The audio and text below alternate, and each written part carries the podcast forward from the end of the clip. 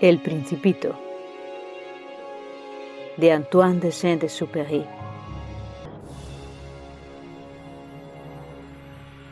Dedicatoria a Leonworth. Pido perdón a los niños por haber dedicado este libro a una persona mayor. Tengo una seria excusa. Esta persona mayor es el mejor amigo que tengo en el mundo. Tengo otra excusa. Esta persona mayor puede comprender todo, hasta los libros para niños. Tengo una tercera excusa. Esta persona mayor vive en Francia, donde tiene hambre y frío. Tiene verdadera necesidad de consuelo. Si todas estas excusas no fueran suficientes, quiero dedicar este libro al niño que esta persona mayor fue en otro tiempo. Todas las personas mayores han sido niños antes, pero pocas lo recuerdan.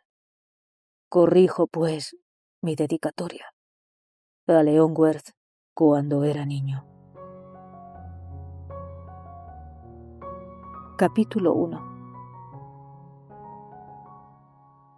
Cuando yo tenía seis años, vi una vez una lámina magnífica en un libro sobre el bosque virgen que se llamaba Historias vividas. Representaba una serpiente boa que se tragaba a una fiera. He aquí la copia del dibujo.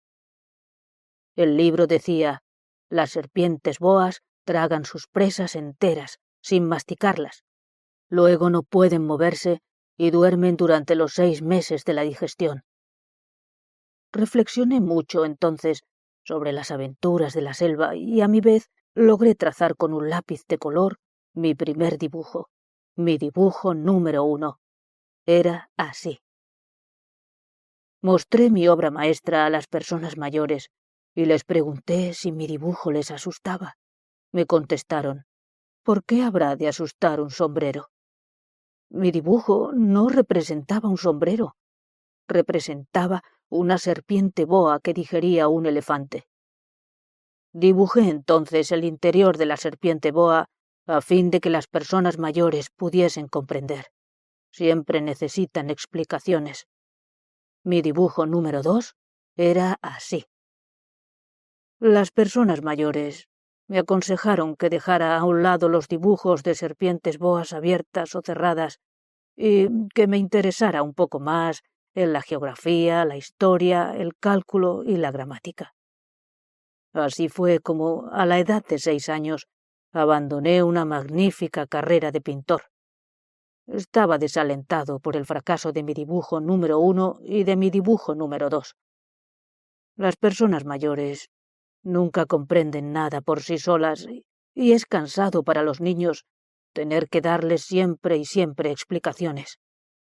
Debí, pues, elegir otro oficio y aprendí a pilotar aviones. Volé un poco por todo el mundo. Es cierto que la geografía me sirvió de mucho. Al primer golpe de vista estaba en condiciones de distinguir China de Arizona.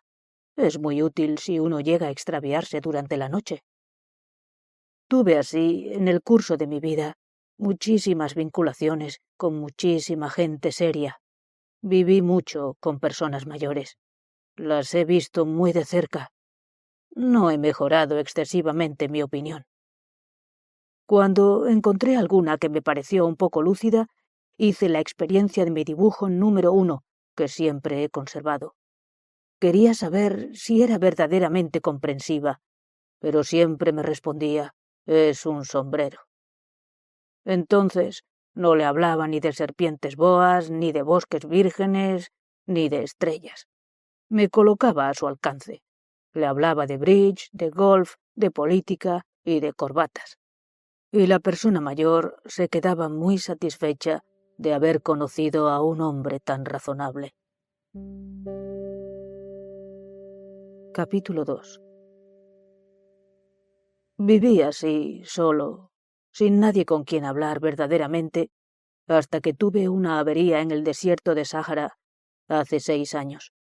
Algo se había roto en mi motor, y como no tenía conmigo ni mecánico ni pasajeros, me dispuse a realizar solo una reparación difícil, era para mí cuestión de vida o muerte.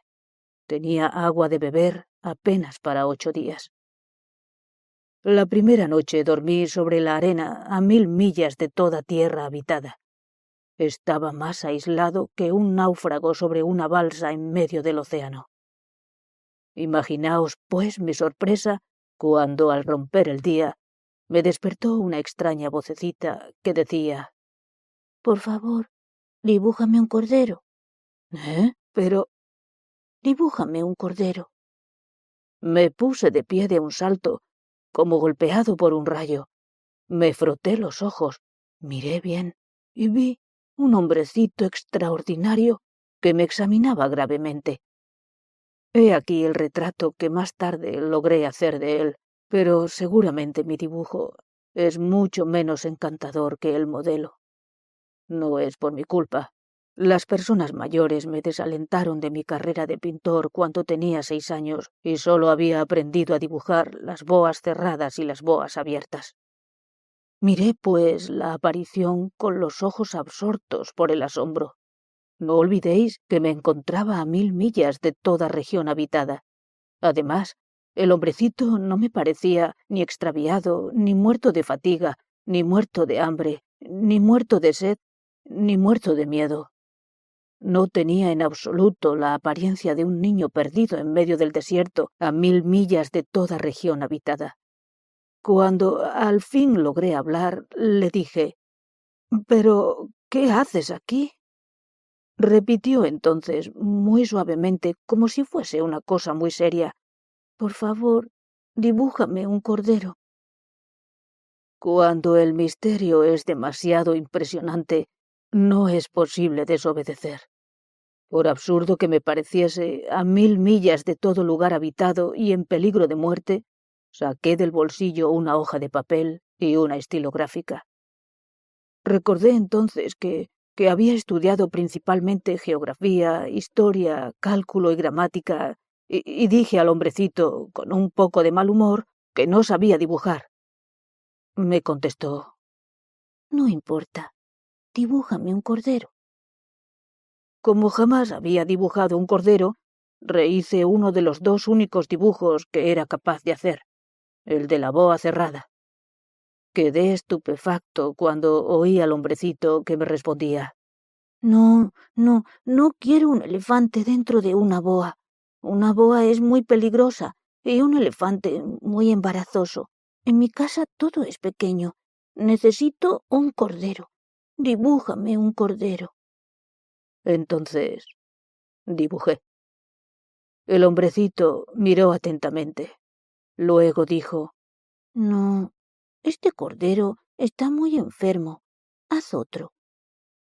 Yo dibujaba. Mi amigo sonrió amablemente, con indulgencia. ¿Ves? No es un cordero, es un carnero.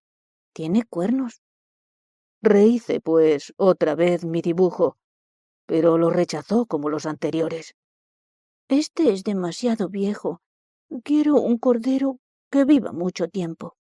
Entonces, impaciente, como tenía prisa por comenzar a desmontar mi motor, garabateé este dibujo y, le largué. Esta es la caja. El cordero que quieres está adentro. Quedé verdaderamente sorprendido al ver iluminarse el rostro de mi joven juez. Es exactamente como lo quería. ¿Crees que necesitará mucha hierba este cordero? ¿Por qué? Porque en mi casa todo es pequeño. Alcanzará, seguramente. Te he regalado un cordero bien pequeño. Inclinó la cabeza hacia el dibujo. No tan pequeño. Mira, se ha dormido. Y fue así como conocí al principito. Capítulo 3 Necesité mucho tiempo para comprender de dónde venía. El principito, que me acosaba a preguntas, nunca parecía oír las mías. Y solo por palabras pronunciadas al azar pude, poco a poco, enterarme de todo. Cuando vio mi avión por primera vez, no dibujaré mi avión porque es un dibujo demasiado complicado para mí. Me preguntó. ¿Qué es esta cosa? No es una cosa. Vuela. Es un avión. Es mi avión. Y me sentí orgulloso haciéndole saber que volaba. Entonces exclamó. ¿Cómo? ¿Has caído del cielo? Sí, dije modestamente. Ah, qué gracioso. Y, y el principito soltó una magnífica carcajada que me irritó mucho. Deseo que se tomen en serio mis desgracias. Después agregó. Entonces, tú también vienes del cielo. ¿De qué planeta eres? Entreví rápidamente una luz en el misterio de su presencia y pregunté bruscamente ¿Vienes, pues, de otro planeta? Pero no me contestó. Meneaba la cabeza suavemente mientras miraba el avión. Verdad es que en esto no puedes haber venido de muy lejos. Y se hundió en un ensueño que duró largo tiempo. Después sacó el cordero del bolsillo y se abismó en la contemplación de su tesoro. Imaginaos cuánto pudo haberme intrigado esa semiconfidencia sobre los otros planetas. Me esforcé por saber algo más. ¿De dónde vienes, hombrecito? ¿Dónde queda tu casa? ¿A dónde quieres llevar a mi cordero? Después de meditar en silencio, respondió Me gusta la caja que me has regalado, porque de noche le servirá de casa. Seguramente. Y, si eres amable, te daré también una cuerda para atarlo durante el día y una estaca. La proposición pareció disgustar al principito. ¿Atarlo? ¡Qué idea tan rara! Pero si no lo atas, se irá a cualquier parte y se perderá. Mi amigo tuvo un nuevo estallido de risa. Pero, ¿a dónde quieres que vaya? A cualquier parte. Derecho, Siempre adelante. Entonces el principito observó gravemente. No importa. Mi casa es tan pequeña. Y con un poco de melancolía, quizá, agregó. Derecho, siempre delante de uno. No se puede llegar muy lejos. Capítulo 4 Supe así una segunda cosa muy importante su planeta de origen era apenas más grande que una casa. No podía sorprenderme mucho. Sabía bien que fuera de los grandes planetas como la Tierra, Júpiter, Marte, Venus, que tienen nombre, hay centenares de planetas, a veces tan pequeños que apenas se les puede ver con el telescopio. Cuando un astrónomo descubre alguno, le da un número por nombre.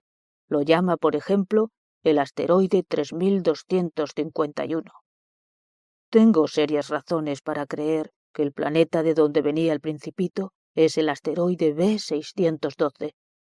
Este asteroide solo ha sido visto una vez con el telescopio en 1909 por un astrónomo turco. El astrónomo hizo entonces una gran demostración de su descubrimiento en un Congreso Internacional de Astronomía. Pero nadie le creyó por culpa de su vestido. Las personas mayores son así. Felizmente para la reputación del asteroide B612, un dictador turco obligó a su pueblo, bajo pena de muerte, a vestirse a la europea. El astrónomo repitió una demostración en 1920 con un traje muy elegante, y esta vez todo el mundo compartió su opinión. Si os he referido estos detalles acerca del asteroide B612, y si os he confiado su número, es por las personas mayores. Las personas mayores aman las cifras. Cuando les habláis de un nuevo amigo, no os interrogan jamás sobre lo esencial. Jamás os dicen cómo es el timbre de su voz, cuáles son los juegos que prefiere, colecciona mariposas. En cambio, os preguntan qué edad tiene, cuántos hermanos tiene, cuánto pesa, cuánto gana su padre. Solo entonces creen conocerle. Si decís a las personas mayores He visto una hermosa casa de ladrillos rojos, con geranios en las ventanas y palomas en el techo. No acertarán a imaginarse la casa. Es necesario decirles he visto una casa de cien mil francos. Entonces exclaman qué hermosa es. Si les decís la prueba de que el principito existió es que era encantador, que reía y que quería un cordero. Querer un cordero es prueba de que existe, se encogerán de hombros y os tratarán como se trata a un niño. Pero si les decís El planeta de donde venía es el asteroide B612. Entonces quedarán convencidos y os dejarán tranquilos sin preguntaros más. Son así. Y no hay que reprocharles. Los niños deben ser muy indulgentes con las personas mayores. Pero claro está, nosotros que comprendemos la vida, nos burlamos de los números. Hubiera deseado comenzar esta historia a la manera de los cuentos de hadas. Hubiera deseado decir, había una vez un principito que habitaba un planeta apenas más grande que él y que tenía necesidad de un amigo. Para quienes comprenden la vida, habría parecido mucho más cierto. Pues no me gusta que se lea mi libro a la ligera. Me apena tanto relatar estos recuerdos. Hace ya seis años que mi amigo se fue con su cordero. Si intento describirlo aquí es para no olvidarlo. Es triste olvidar a un amigo. No todos han tenido un amigo. Y puedo transformarme como las personas mayores que no se interesan más que las cifras. Por eso he comprado una caja de colores y de lápices. Es penoso tomar nuevamente el dibujo a mi edad, cuando no se ha hecho más tentativa que la de la boa cerrada y la de la boa abierta a la edad de seis años. Trataré, por cierto, de hacer los retratos lo más parecido posible, pero no estoy enteramente seguro de tener éxito. Un dibujo va y el otro se parece más. Me equivoco también un poco en la talla. Aquí el principito es demasiado alto, allá es demasiado pequeño. Vacilo también acerca del color de su vestido. Entonces ensayo de una manera u otra, bien que mal. He de equivocarme, en fin, sobre ciertos detalles más importantes, pero habrá de perdonárseme. Mi amigo jamás daba explicaciones. Quizá no me creía semejante a él. Pero yo, desgraciadamente, no sé ver corderos a través de las cajas. Soy, quizá, un poco como las personas mayores. Debo de haber envejecido. Capítulo 5 Cada día sabía algo nuevo sobre el planeta, sobre la partida, sobre el viaje. Venía lentamente al azar de las reflexiones. Al tercer día me enteré del drama de los baobabs. Fue aún gracias al cordero, pues el principito me interrogó bruscamente, como asaltado por una grave duda. ¿Es verdad? ¿No es cierto que a los corderos les gusta comer arbustos? Sí, es verdad. Ah, qué contento estoy. No comprendí por qué era tan importante que los corderos comiesen arbustos. Pero el principito agregó De manera que comen también baobabs. Hice notar al principito que los baobabs no son arbustos, sino árboles grandes como iglesias, y que aun si llevara con él toda una tropa de elefantes, la tropa no acabaría con un solo baobab. La idea de la tropa de elefantes hizo reír al principito. Habría que ponerlos unos sobre otros. Y observó sabiamente. Los baobabs, antes de crecer, comienzan por ser pequeños. Es cierto, pero ¿Por qué quieres que tus corderos coman baobabs pequeños? Me contestó. Bueno, vamos. Como si ahí estuviera la prueba. Y necesité un gran esfuerzo de inteligencia para comprender por mí mismo el problema. En efecto, en el planeta del principito, como en todos los planetas, había hierbas buenas y hierbas malas, como resultados de buenas semillas de buenas hierbas y de malas semillas de malas hierbas. Pero las semillas son invisibles, duermen en el secreto de la tierra hasta que a una de ellas se le ocurre despertarse. Entonces se estira y tímidamente al comienzo crece hacia el sol una encantadora briznilla inofensiva. Si se trata de una planta mala, debe arrancarse la planta inmediatamente en cuanto se ha podido reconocerla. Había, pues, semillas terribles en el planeta del principito. Eran las semillas de los baobabs.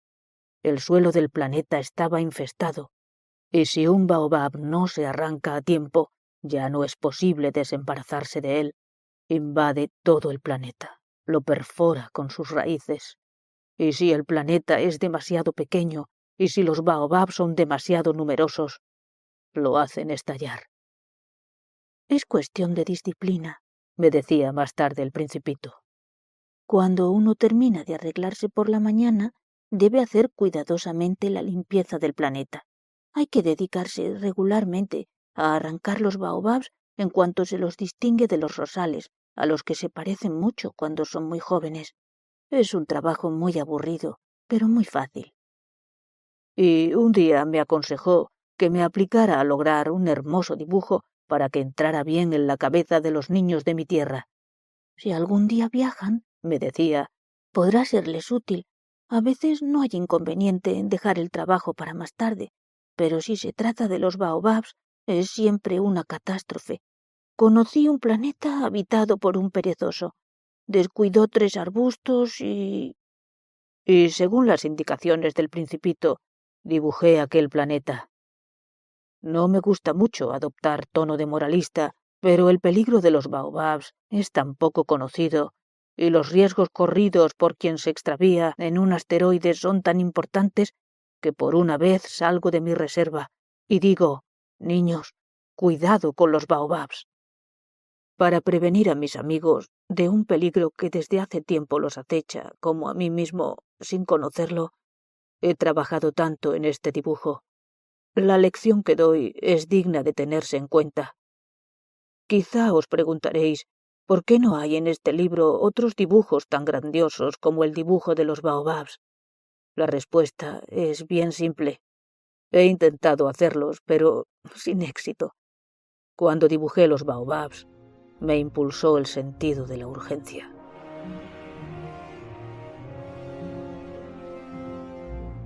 Capítulo 6 Ah, principito. Así, poco a poco, comprendí tu pequeña vida melancólica. Durante mucho tiempo, tu única distracción fue la suavidad de las puestas de sol. Me enteré de este nuevo detalle en la mañana del cuarto día, cuando me dijiste Me encantan las puestas de sol. Vamos a ver una puesta de sol. Pero tenemos que esperar. ¿Esperar qué? Esperar a que el sol se ponga. Al principio pareciste muy sorprendido, luego te reíste de ti mismo y me dijiste Me creo siempre en mi casa. En efecto, todo el mundo sabe que cuando es mediodía en los Estados Unidos, el sol se pone en Francia. Bastaría ir a Francia en un minuto para asistir a la puesta de sol.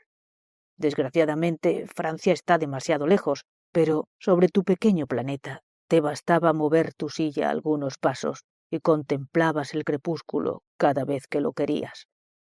Un día vi ponerse el sol cuarenta y tres veces. Y poco después agregaste, ¿sabes? Cuando uno está verdaderamente triste, son agradables las puestas de sol. ¿Estabas, pues, verdaderamente triste el día de las cuarenta y tres veces? El principito no respondió.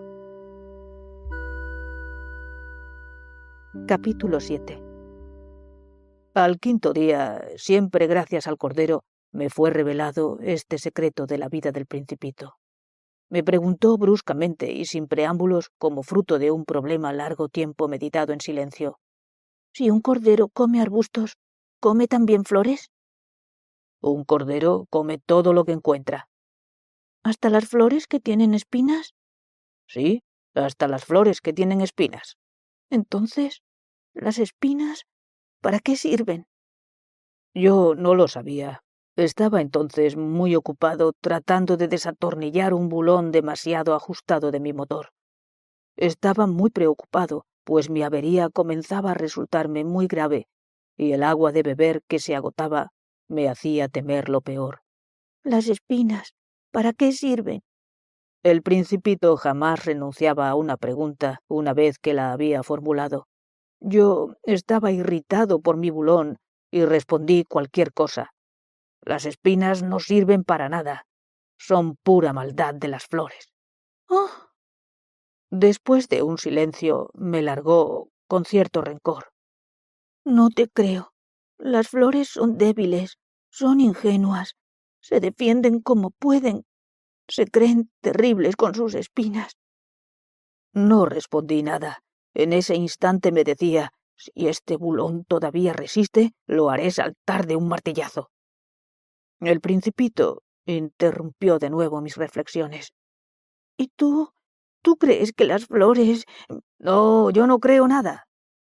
Te contesté cualquier cosa. Yo me ocupo de cosas serias. Me miró estupefacto. De cosas serias. Me veía con el martillo en la mano y los dedos llenos de grasa, inclinados sobre un objeto que le parecía muy feo. Hablas como las personas mayores. Me avergonzó un poco, pero despiadado, agregó. Confundes todo, mezclas todo. Estaba verdaderamente muy irritado. Sacudía al viento sus cabellos dorados. Conozco un planeta donde hay un señor carmesí. Jamás ha aspirado una flor, jamás ha mirado a una estrella, jamás ha querido a nadie. No ha hecho más que sumas y restas, y todo el día repite como tú, soy un hombre serio, soy un hombre serio.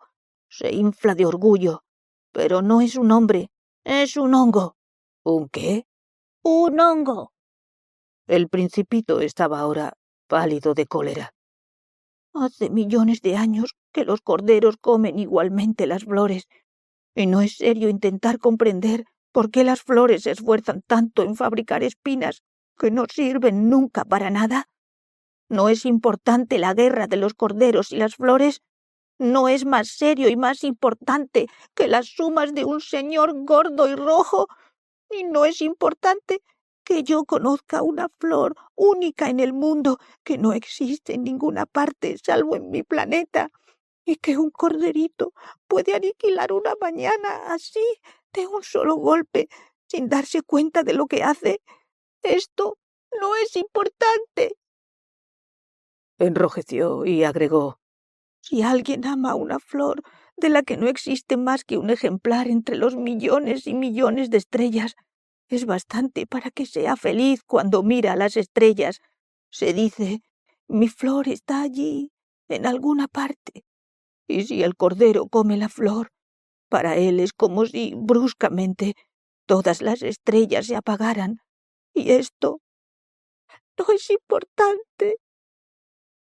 No pudo decir nada más. Estalló bruscamente en sollozos. La noche había caído. Yo había dejado mis herramientas. No me importaban ni el martillo, ni el bulón, ni la sed, ni la muerte. En una estrella, en un planeta, el mío, la Tierra, había un principito que necesitaba consuelo. Lo tomé en mis brazos. Lo acuné. Le dije, la flor que amas no corre peligro. Dibujaré un bozal para tu cordero, dibujaré una armadura para tu flor. Di. No sabía bien qué decir. Me sentía muy torpe. No sabía cómo llegar a él, dónde encontrarlo. Es tan misterioso el país de las lágrimas.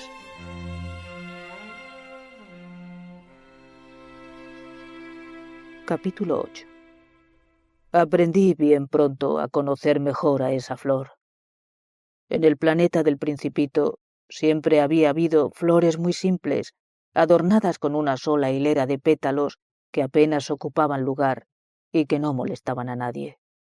Aparecían una mañana entre la hierba y luego se extinguían por la noche. Pero aquella había germinado un día de una semilla traída no se sabe de dónde, y el principito había vigilado muy de cerca a esa brizna que no se parecía a las otras briznas. Podía ser un nuevo género de baobab. Pero el arbusto cesó pronto de crecer y comenzó a elaborar una flor. El principito sentía que iba a surgir una aparición milagrosa, pero al abrigo de su cámara verde, la flor no terminaba de preparar su embellecimiento. Elegía con cuidado sus colores, se vestía lentamente y ajustaba uno a uno sus pétalos. No quería salir llena de arrugas como las amapolas. Quería aparecer con el pleno resplandor de su belleza. Era muy coqueta. Su misterioso atavío había durado días y días, y he aquí que una mañana exactamente a la hora de la salida del sol, se mostró. Y la flor, que había trabajado con tanta precisión, dijo en medio de un bostezo. Oh, acabo de despertarme. Perdóname, todavía estoy toda despeinada. El principito, entonces, no pudo contener su admiración. Qué hermosa eres. ¿Verdad? respondió suavemente la flor. ¿Y he nacido al mismo tiempo que el sol? El principito advirtió que no era demasiado modesta, pero era tan conmovedora. Creo que es la hora del desayuno, agregó enseguida la flor. ¿Tendrías la bondad de acordarte de mí? Y el principito, confuso, habiendo ido a buscar una regadera de agua fresca, sirvió a la flor. Así lo atormentó bien pronto con su vanidad un poco sombría. Un día, por ejemplo, hablando de las cuatro espinas, dijo al principito Ya pueden venir los tigres con sus garras. En mi planeta no hay tigres, objetó el principito. Y además, los tigres no comen hierba. Yo no soy una hierba, respondió suavemente la flor.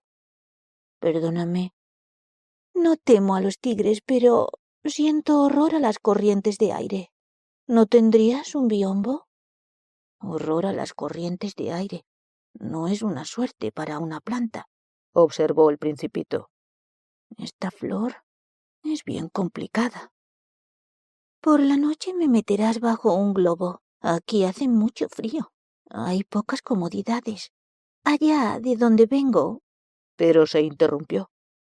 Había venido bajo forma de semilla, no había podido conocer nada de otros mundos. Humillada por haberse dejado sorprender en la preparación de una mentira tan ingenua, tosió dos o tres veces para poner en falta al principito. ¿Y el biombo? Lo iba a buscar, pero ¿cómo me estabas hablando? Entonces la flor forzó la tos para infligirle, aún así, remordimientos. De este modo el principito, a pesar de la buena voluntad de su amor, pronto dudó de ella. Había tomado en serio palabras sin importancia y se sentía muy desgraciado. No debía haberla escuchado, me confió un día. Nunca hay que escuchar a las flores, hay que mirarlas y aspirar su aroma. La mía perfumaba mi planeta, pero yo no podía gozar con ello la historia de las garras, que tanto me había fastidiado, debe de haberme enternecido. Y me confió aún. No supe comprender nada entonces. Debí haberla juzgado por sus actos y no por sus palabras. Me perfumaba y me iluminaba. No debí haber huido jamás. Debí haber adivinado su ternura detrás de sus pobres astucias. Las flores son tan contradictorias pero yo era demasiado joven para saber amarla.